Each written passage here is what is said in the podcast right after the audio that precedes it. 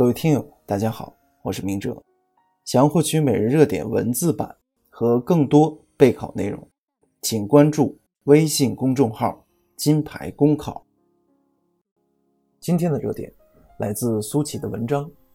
莫让在线教育平台变了味儿。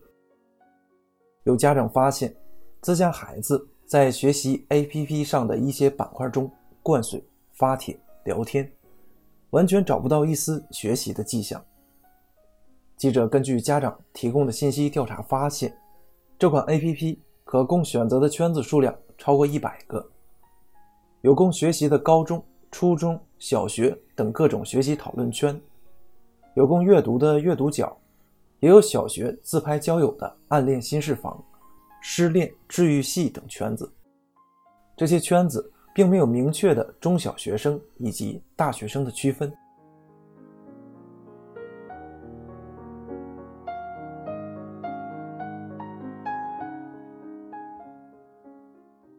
承认，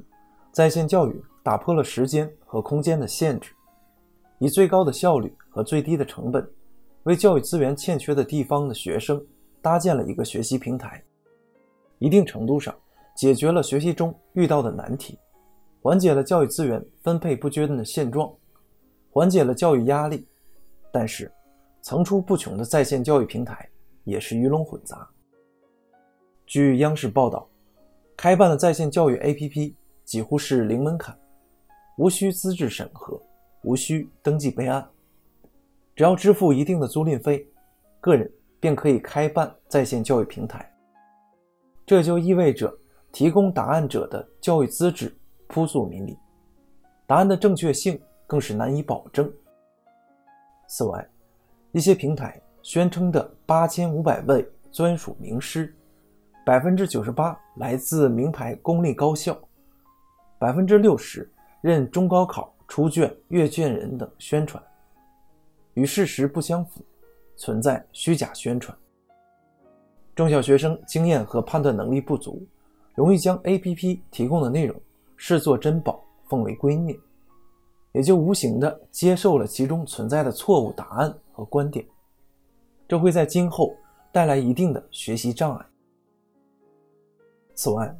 有的 APP 中夹杂的小黄文被贴上了优秀作文的标签，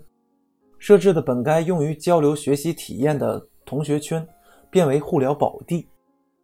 以促进学习为初衷的 APP 似乎变了味儿。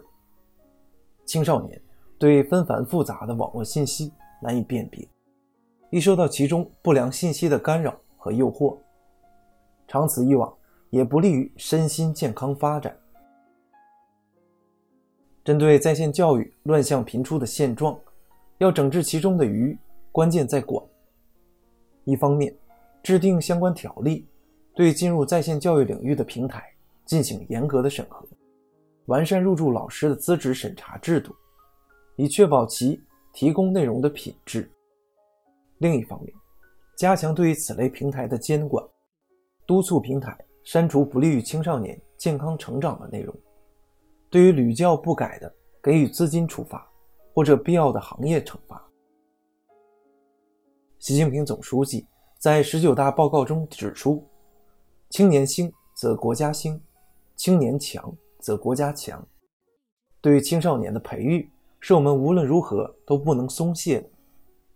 也希望各个行业、各个领域都能承担其社会责任，为青少年健康成长保驾护航。